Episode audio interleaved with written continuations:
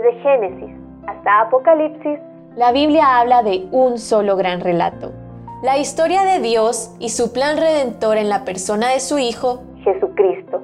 Te invitamos a escuchar este extracto de la Biblia devocional centrada en Cristo, presentada por Lifeway Mujeres y Biblias Holman. Uno más digno de gloria.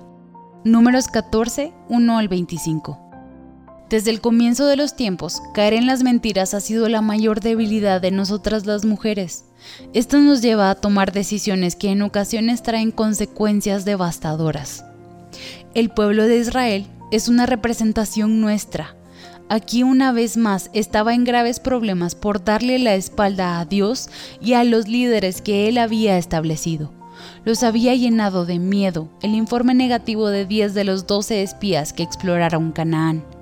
Tanto es así que deseaban haber muerto en Egipto y ya estaban listos para elegir un nuevo líder que sustituiría a Moisés, a Aarón y a Dios mismo. Dios se enojó por su incredulidad y continuó pecado. Moisés, por su parte, en los versículos 13 al 19, intercedió ante Dios por el pueblo. Apeló a los atributos de Dios y a su reputación frente a las otras naciones, especialmente Egipto. Esta intercesión de Moisés solo logró que Dios pospusiera su castigo de muerte para este pueblo incrédulo.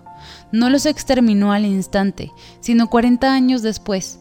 Todos los que no creyeron murieron sin entrar en la tierra prometida.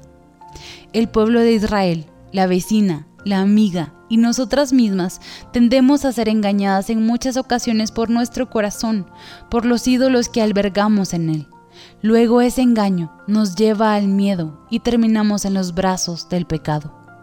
Con certeza, Moisés abogó por el pueblo en aquella ocasión de incredulidad, pero Jesús, uno mayor que Moisés y por lo tanto más digno de gloria, abogó por nosotras ante su Padre y nos libró de la muerte. Él no retardó el castigo que merecemos, sino que tiene el poder para librarnos de éste de una vez por todas.